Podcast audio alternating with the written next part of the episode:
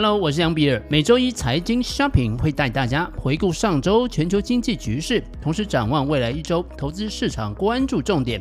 内容涵盖台股、美股、加密货币市场。欢迎收听。首先呢，我们来看看美国三大市场的表现。市场的信心呢，在上周三以后啊，受到美国财政部长耶伦承诺，如果有必要的话呢，将会协助更多中小型银行之后呢，受到提振了。那耶伦表示呢，联邦政府啊有意将会为更多的中小型银行的存款提供担保，有效的提振了市场的风险情绪。下半周之后呢，市场也压住联总会啊不会激进的升息。那确实呢，联总会也没有出人意外，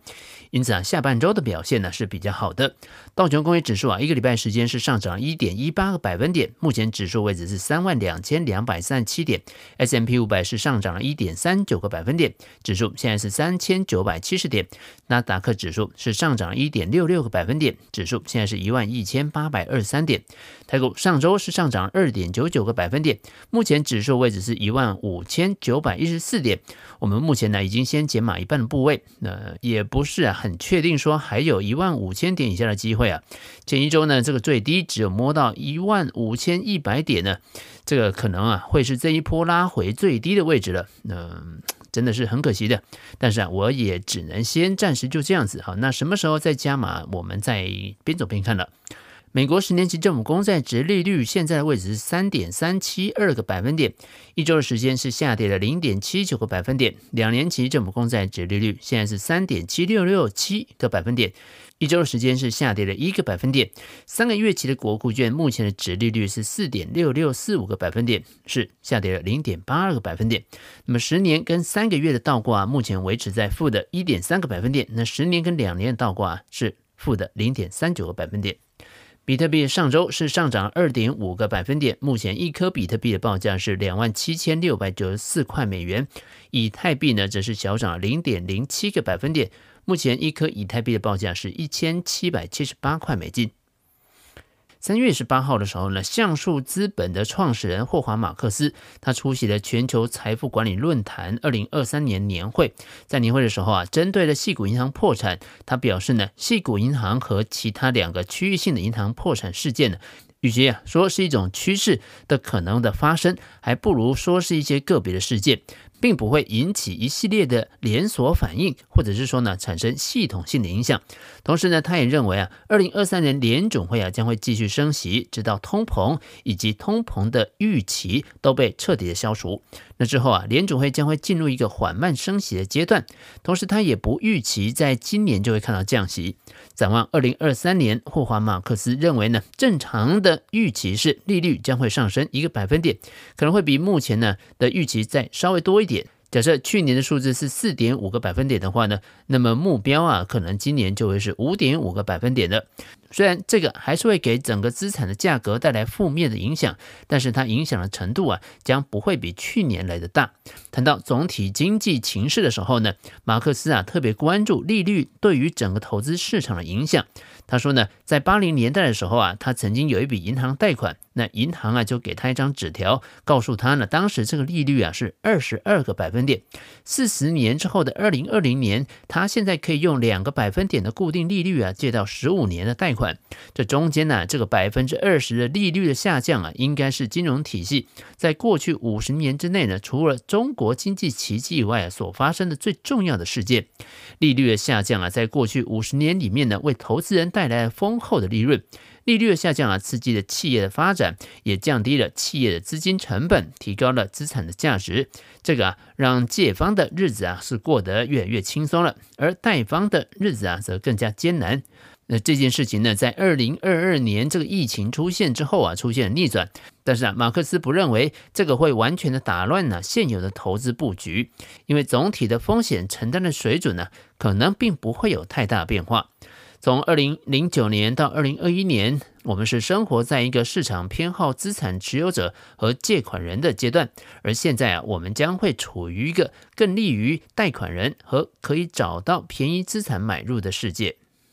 那么，既然呢，霍华马克思也看好了今年大概呢是升息的最后阶段呢？那么从历史上看呢，联准会升息到后期，一直到降息的阶段，到底是哪种资产会受惠呢？近期啊，美国中小型银行的流动性风险呢接二连三，在联准会啊出手营救银行流动性的同时呢，这个突然暴增的资产负债表也显示啊，先前坚持升息来抗通膨的目标已经受到一些阻碍了。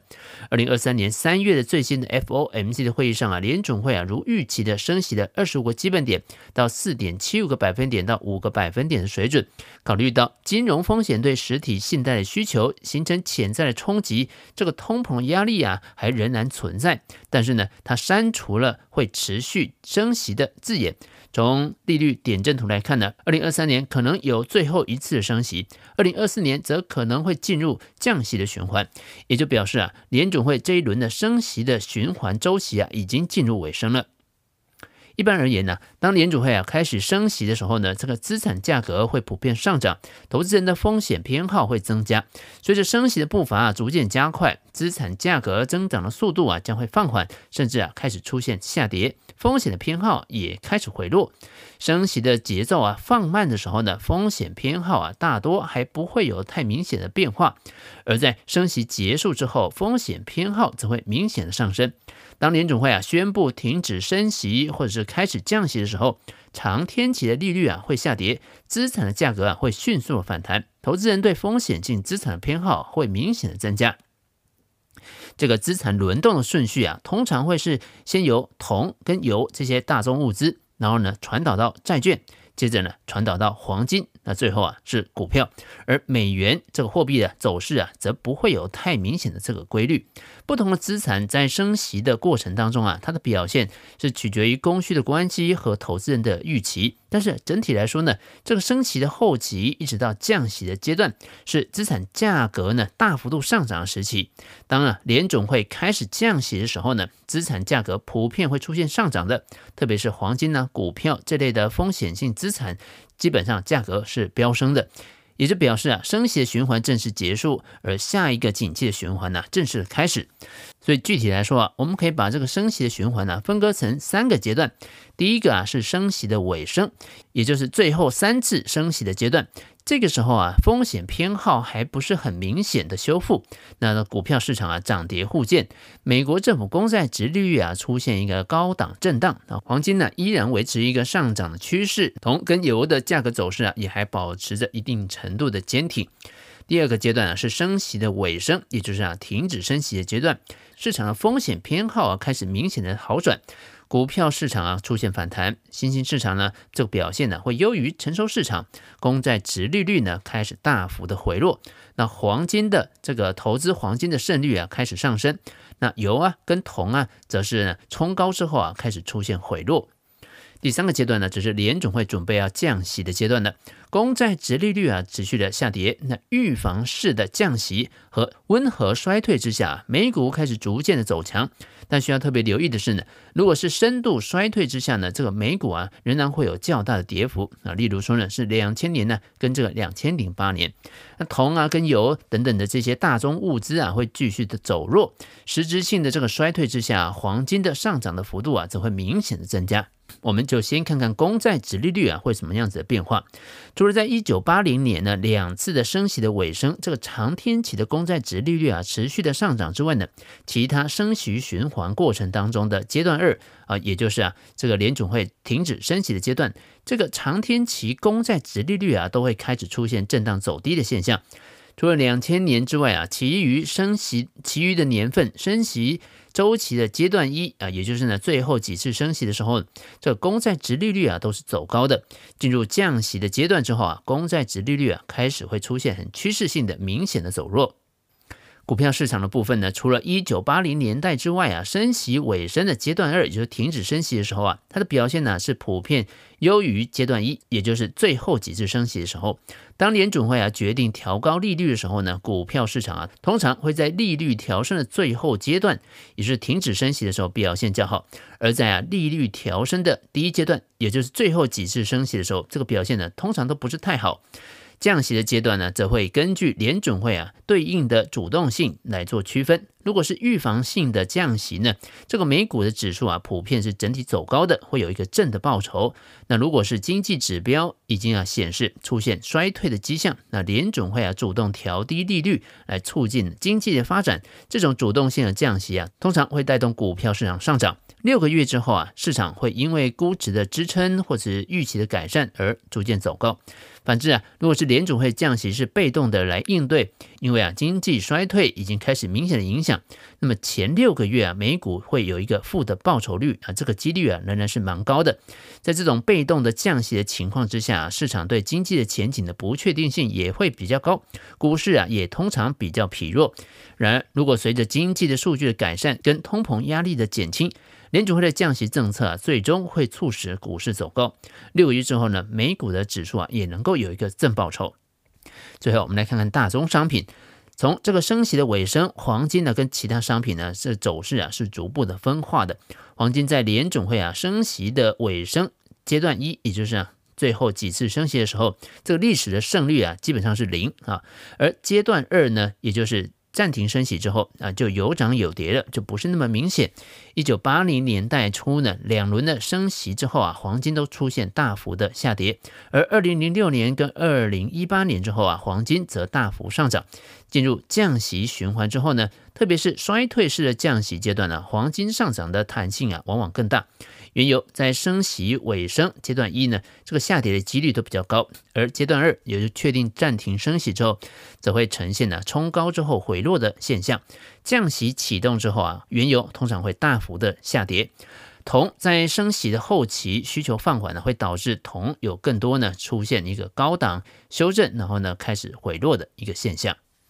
接着，我们来看看三月二十四号星期五所公布的美国的三月份的 PMI 的数字的初值。这个数据显示呢，美国三月的服务业的 PMI 它的初值是五十三点八，是高于二月的五十点六，同时也创下十一月以来的最高点。制造业产出指数的初值是五十一，那正式的越过荣枯线，并且呢是高于二月的四十七点四，也创下了十月以来的高点。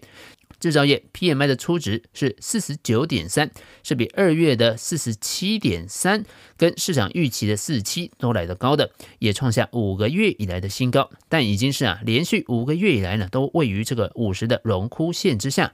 综合的 PMI 呢是五十三点三，是创下了去年五月份以来的新高。二月份的综合 PMI 的这个数字呢是五十点一，也就表示呢美国综合的 PMI 啊连续两个月都维持在荣枯线之上。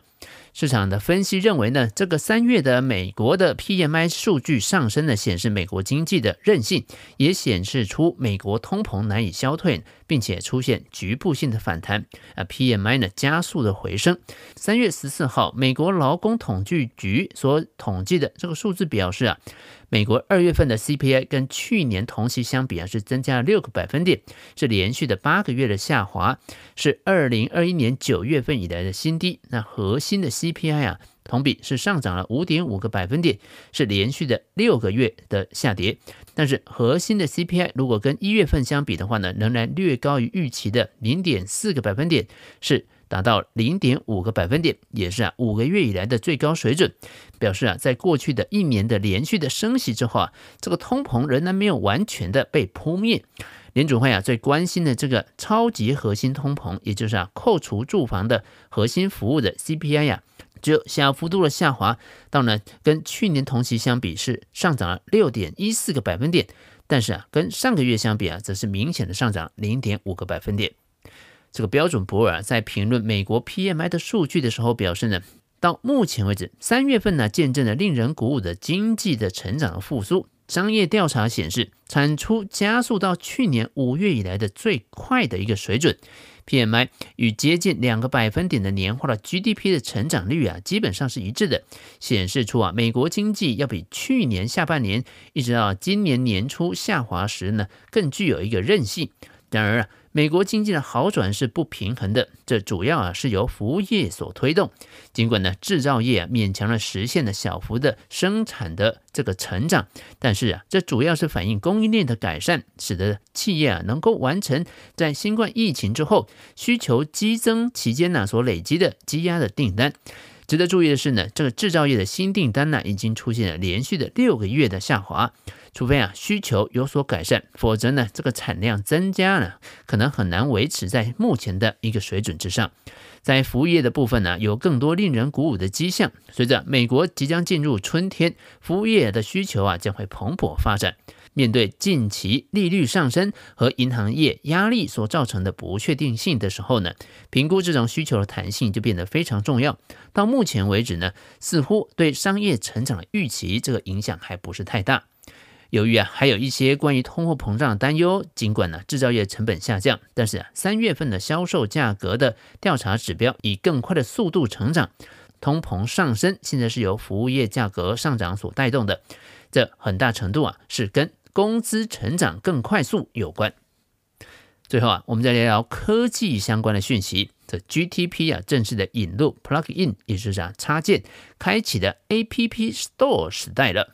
OpenAI 啊宣布正式引入 Plug-in，这个啊原本呢只是一个会胡说八道的机器人呢，开始变得有点会啊颠覆大家习以为常这个 Windows 作业系统的样子了，开启了作业系统的升级换代之路。OpenAI Plug-in 插件集推出之后啊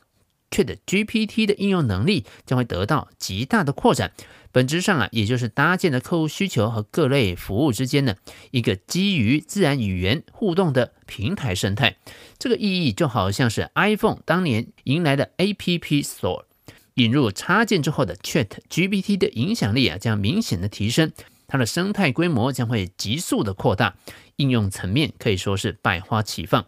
OpenAI 首批开放的可使用的这个插件呢，包含了像饭店、航班预订、外卖的服务、线上购物、法律知识、专业问答和文字生成语音等等，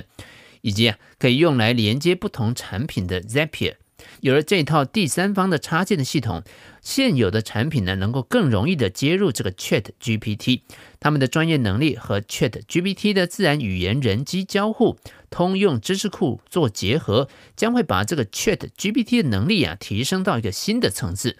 在 Plug-in 的生态之下，有着类似作业系统的这种战略地位，可能会成为未来流量。用户数据等等核心的一个入口，而插件级的引入啊，则帮助了这个 OpenAI 可以塑造人机交互的未来社群。OpenAI 从一小部分的用户开始，包含插件级的开发人员、ChatGPT 的用户，希望将插件集成到他们的产品当中的 API 的用户，然后呢，会逐步的推出啊更大规模的使用。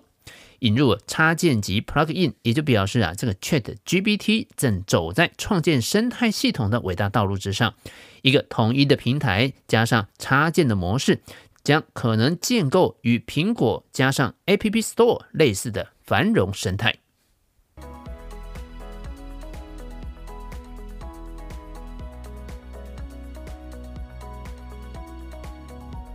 财经 Shopping 祝你本周操作顺利，我们下周见。